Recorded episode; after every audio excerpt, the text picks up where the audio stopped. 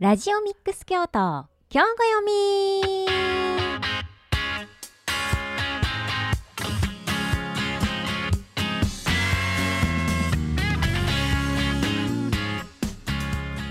この時間は京都市北区上京区の FM870 ラジオミックス京都から京都の人も楽しめる今知っておきたい京都の旅や魅力的なスポットをご紹介する番組です。この番組はラジオミックス京都京都三条ラジオカフェ FM 舞鶴以上のコミュニティラジオアライアンス京都の3局ネットワークで放送しています。週末には各放送局でリピート放送もしています。ラジオミックス京都今日ご読み。お相手はあなたにハッピーボイスをお届けします佐賀ねっちこと佐賀根幸子です。今回もどうぞよろしくお願いいたします。いやーもういよいよ年の瀬となりました。1年早いですね。もうなんかなんて言うんですかね。明けましておめでとうございますって言ってたのがついこの間のことのようなんですけども。はい。もう2023年も暮れようとしています。今年はあなたにとってはどんな年でしたか？このラジオミックス京都今日ご読みを聞いていただいて京都の旅は楽しんでいただけたでしょうかね。はい、京都いろんな素敵なところがあるんですけれども旅のプロにナビゲートしていただいてなんか普段は知らないようなねところもご紹介できていたらいいなと思っていますあなたの京都の旅のヒントになればいいなと思ってえー、お送りしてまいりましたね、えー、2023年は今回が最後になります、えー、最後はこのサガネッチ私一人でお送りしたいと思いますのでどうぞよろしくお願いいたします。えこの番組ではあなたからのメッセージやリクエストもお待ちしております。宛先はメールアドレス fm870 アットマークラジオミックスドット京都。FM870 アットマークラジオミックスドット京都。ファックス番号075-432-5806 075-432-5806番です。と X でポストしていただくときにはえハッシュタグお願いいたします。ハッシュタグ FM870 ハッシュタグ FM870 をつけてポストしていただくと私サガネッチも見つけることができますのでよろしくお願いいたします。またあのどの番組宛てかとかね誰宛てかっていうのを一緒にこう入れといていただくと分かりやすくて大変助かります。こちらのラジオミックス京都のね共通の宛先になっていますので、えー、今日ご読み宛てでよろしくお願いいたします。さあこの暮れ年の瀬えー、お送りする京都のスポットどうぞご期待ください。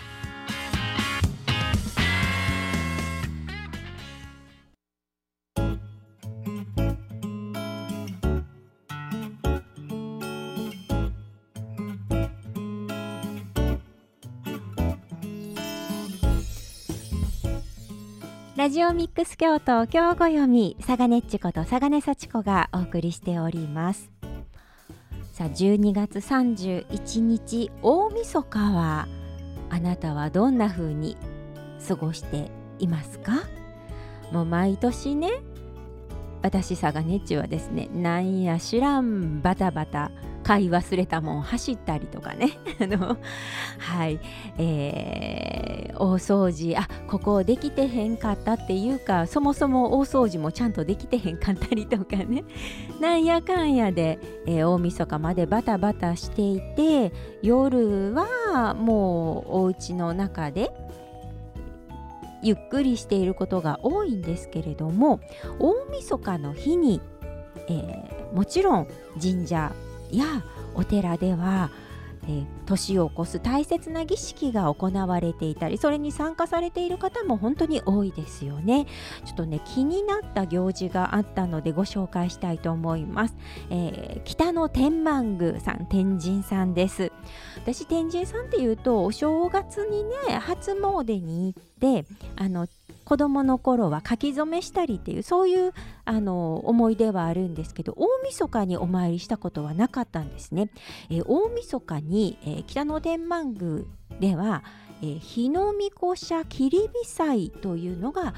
行われているんですねもうこちらは地元の方には天神さんのお寺参りとしてもうよくよくご存知な行事なんですけれども知らない方も多いのかなと思います。あのお寺参りっていうとねあの八坂神社さんの方でそちらを思い出される方も多いと思うんですけども北野天満宮さんの天神さんのお寺参り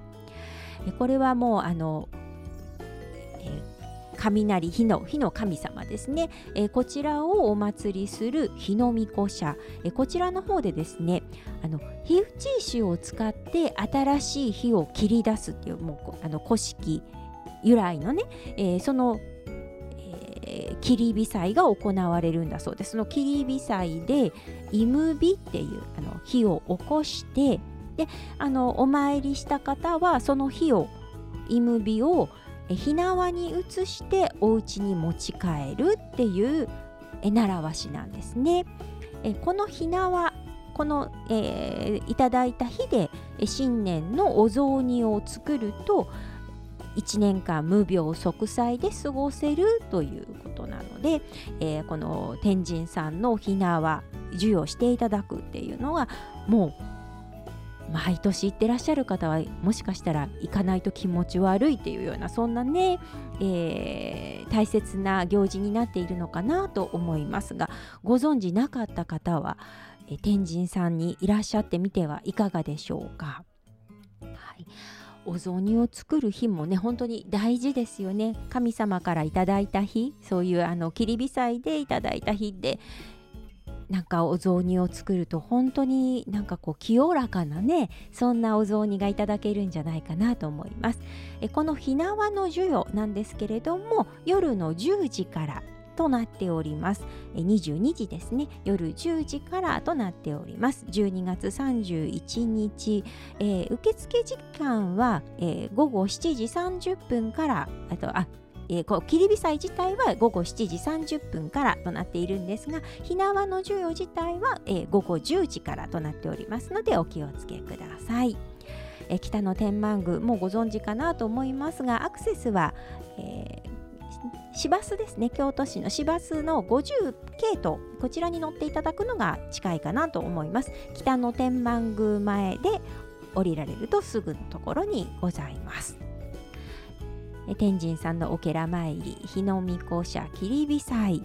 えこちら今回はなんかねぜひあの大晦日にお参り行こうと思ってらっしゃる方はこちらいかがでしょうか。えっとね、それからちょっとね珍しい儀式があるというのが新千円です。はい、えー、こちらの二条城前駅の近くにある新千円えこちらの方ではねあのね恵方回しというのが行われるんだそうですの翌年なので年が変わって新しい年の恵方に向けてこう社殿を回すっていう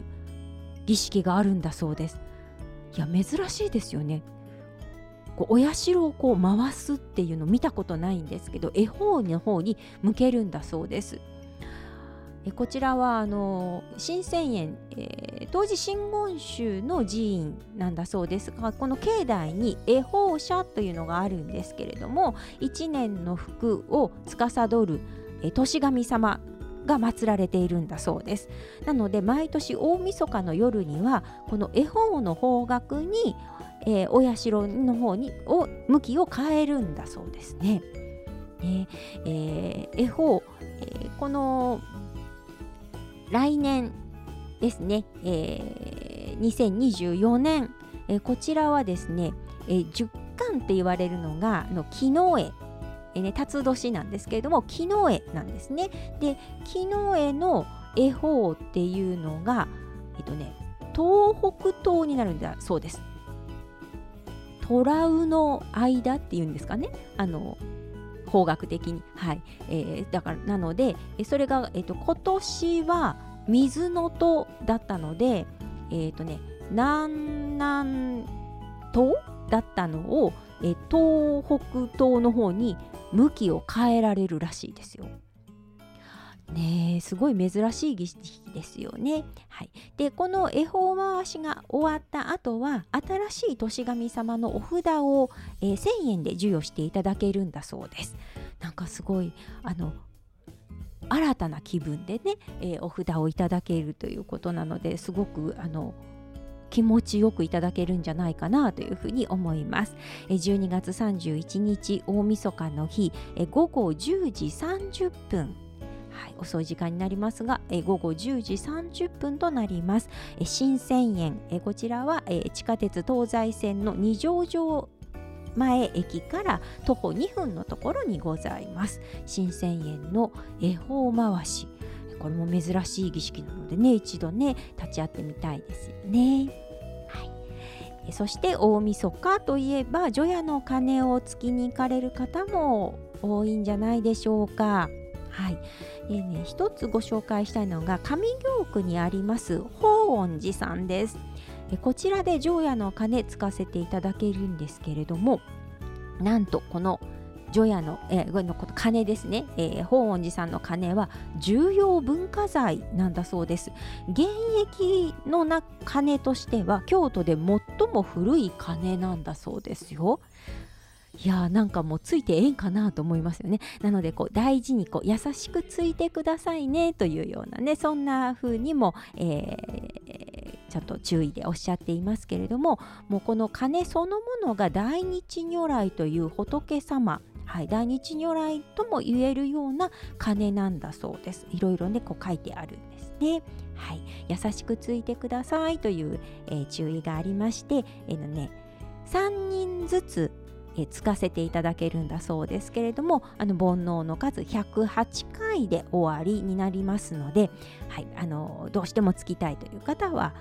早めに行かれた方がいいのかもしれないですね。はい法恩寺さん、えー、12月31日の、えー、午後11時30分からこの除夜の鐘つき始めるということです。108回で終了となっておりますので、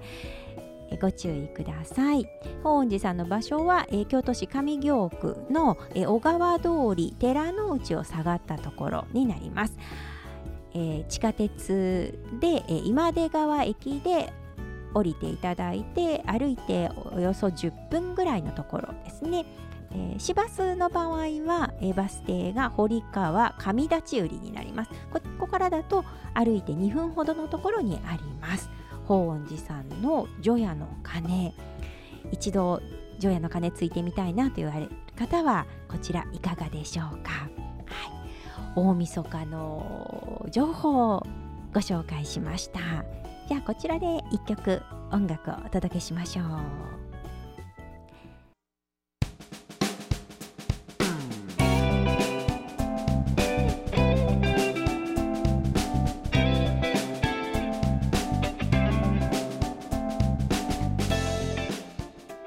ジオミックス京都今日ご読み佐賀ねっちこと佐賀根幸子がお送りしております。さあ後半はお正月になってからそう1月になってからのお話にしようかなと思いますがそう来年2024年は辰年ですよね。なのでこう龍にまつわる神社やお寺っていうのをご紹介したいと思います。とは言ってもねたくさんありますよね。本当に多いんですけれどもえー、とねまずはこちらをご紹介しましょうか、え滝尾神社ご存知でしょうか？はい。あの JR の東福寺駅から歩いて2分ほどのところにある滝尾神社なんですけれどもあのいろいろね、あのー、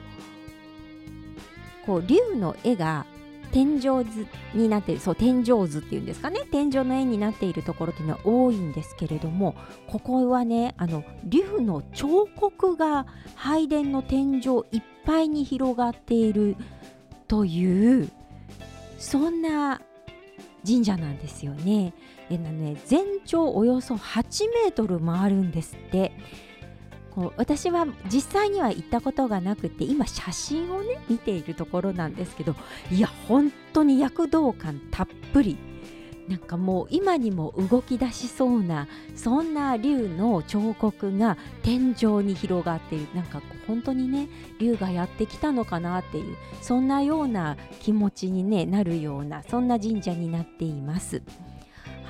えこちら実はそのあまりにもその躍動感があるということでですねあの言い伝え的に、え夜な夜な川へ水を飲みに動き出すんだっていうふうにこう言われていてあの人々からは恐れられてあのこう出ていかないようにっていうので金網が張られているっていうようなそんな、はい、逸話が残っているほどの、え竜の彫刻になっています。ちょっとこうね拝んでみたいですよね。はい、えこちらは、滝尾神社。東北寺駅 JR 東北寺駅から歩いて2分ほどのところ。ちょっと気になった方は是非行ってみてはいかがでしょうか。他にもねいろいろあるんですよ、えー、その滝尾神社と近くになりますかね、えー、伏見の方なんですが、えー、伏見神宝神社という神社があります、こちらね実はあのお稲荷さん伏見稲荷大社の中にあるんですけれどもあのその何ていうんですかね皆さんその、えー、稲荷大社の方に向かって進んでいくのでついついね気に、え、の気がつかない方が多いんだそうですがこの伏見神宝神社あのね本殿前には狛犬ではなくってあの駒立つって言ったらいいんですかね。はい。あのタツの狛犬さんって言えばいいんでしょうか、はい、こちらが守ってくれているんだそうです。伏見稲荷大社にはあるんですけれど中の中にはあるんですけども独立した神社ということでこの伏見神宝神社というのも、はい、いいんじゃないでしょうかね。私もあのお稲荷さんにはお参りに行ったことがあるんですけどもこの神宝神社さんはお参りさせていただいたことがなくってはい。ちょっとうっかりしていたなと思います。こちらも、えー、龍神さんですね。龍神様尽くしの素晴らしい神社となっております。そしてねあの前半にもあのご紹介しました恵方回しがありますよって言っていた新千円なんですけれどもあのこちらには実はとてもあの龍神の立つとはすごく、えー、縁の深い池があるんだそうです。北条樹池という池があるんですけども新泉園の境内をほぼもうこの池が占めているという大きな池なんですがここはなんと龍神様の住処だというふうに言われているんだそうです。平安時代に日照りが続いた時に弘法大師空海こちらで雨乞いをして龍神この善如竜王というんだそうですが、こちらにを呼び寄せると雨が降ったというそんな逸話が残っているんだそうです。はい、なのでこの北条樹池にはこの善女竜王が住んでいるで住み着いているというふうに言われているんだそうですよ。えー、この池の中には、えー、この善、えー、善如竜王の、えー、お社もあるんだそうです。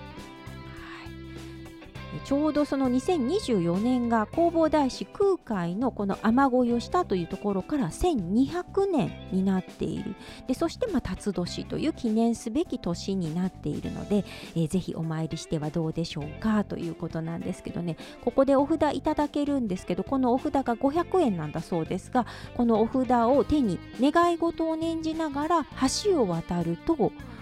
橋を渡ってお参りすると願いが叶うと言われているんだそうです。なんかちょっとこちらも縁起が良さそうですね。はい、えー、新千円で、えー、大晦日もいいんですけれども新しい年お参りをなさるのもおすすめみたいですよ、えー、いろんなところお参りに行かないといけないですね。はい。ぜひいらしてみてはいかがでしょうか。